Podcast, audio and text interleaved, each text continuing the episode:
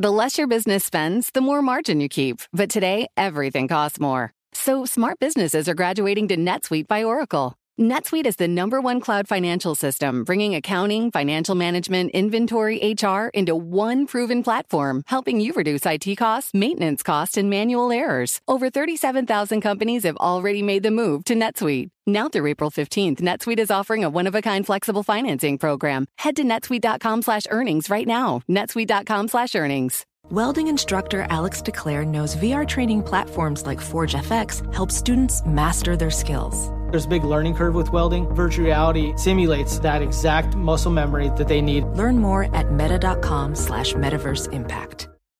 To address our new climate reality, the world needs radical solutions. Collaborate for a greener future at the Bloomberg Green Festival, a groundbreaking celebration of the thinkers, doers, and innovators leading the way.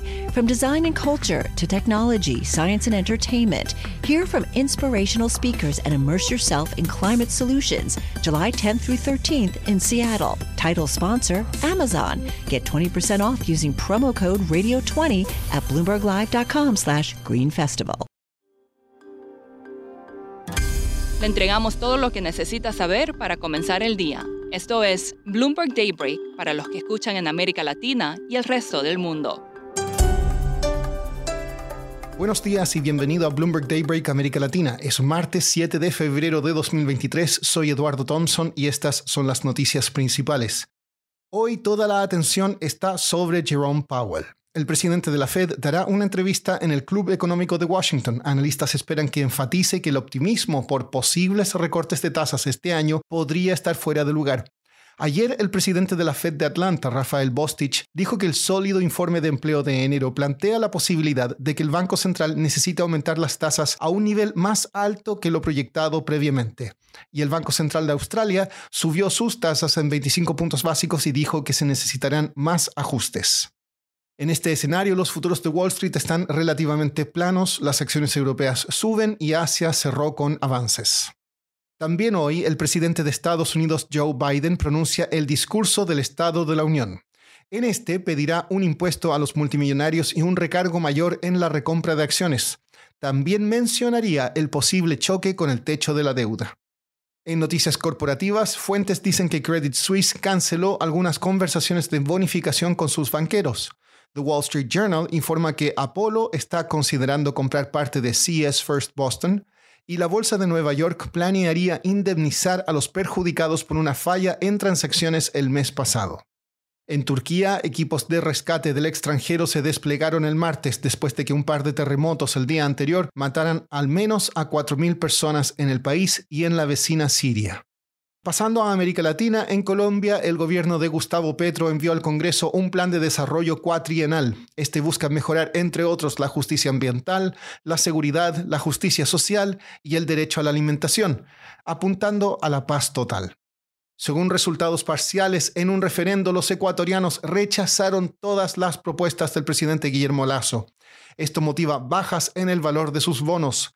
Aliados del expresidente Rafael Correa también ganaron la alcaldía de algunas de las principales ciudades como Quito. En Brasil, el presidente Luis Ignacio Lula da Silva intensificó esta semana sus críticas al Banco Central por las altas tasas, lo que a su vez podría tener el efecto contrario y forzar al banco a mantener las tasas altas. María Eloísa Capurro, que encubre el Banco Central en Brasilia para Bloomberg News, nos explica más. Lo que hemos visto desde el inicio del gobierno de Lula es una suba en lo que es la tensión entre el presidente y sus declaraciones públicas y el Banco Central. Lula volvió a hablar de política monetaria, dijo que estaba en su derecho en criticar las tasas de interés, que era una vergüenza el nivel de tasas que está teniendo Brasil, que es de 13,75, es el nivel más alto en los últimos seis años. Todo esto responde a un malestar del equipo económico con respecto respecto al comunicado de la última decisión de tasas del Banco Central de Brasil, en donde el Banco Central, liderado por Roberto Campos Neto, salió con un discurso bastante más hawkish de lo que, es, lo que se esperaba, hablando de que las expectativas de inflación están subiendo y también señalando que ellos están aún comprometidos con las metas de inflación. Estas metas de inflación han sido algo que Lula también ha criticado porque durante su gobierno la meta era bastante más alta era un 4.5, mientras que ahora el Banco Central debería aspirar a una inflación de 3.25 este año y 3% para el año que viene y el otro. María Luisa, ¿por qué Lula está enojado con esto?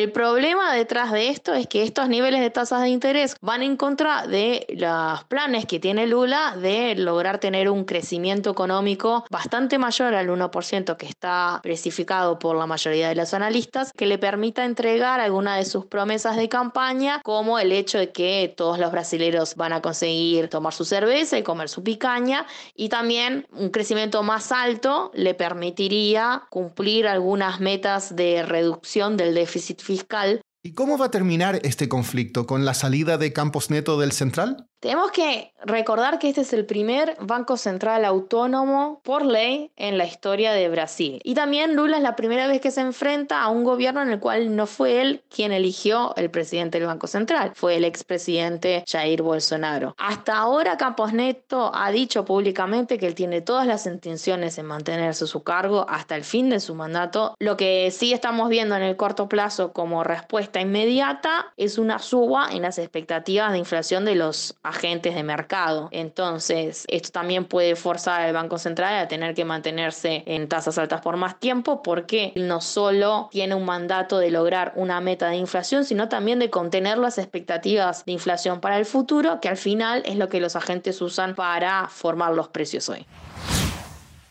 Por último, el brasileño Alberto Safra, hijo de uno de los banqueros más ricos del mundo, el difunto Joseph Safra, demandó a su madre y a dos hermanos para recuperar, según él, su participación legítima en el Safra National Bank de Nueva York. Alberto los acusa de diluir indebidamente su participación en el banco. Es una batalla legal por un imperio valorado en unos 25 mil millones de dólares.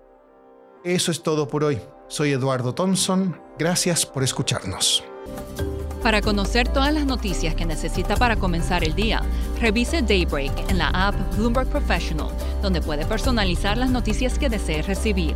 También puede suscribirse a la versión solo audio en Spotify, Apple Podcasts o la plataforma de su preferencia.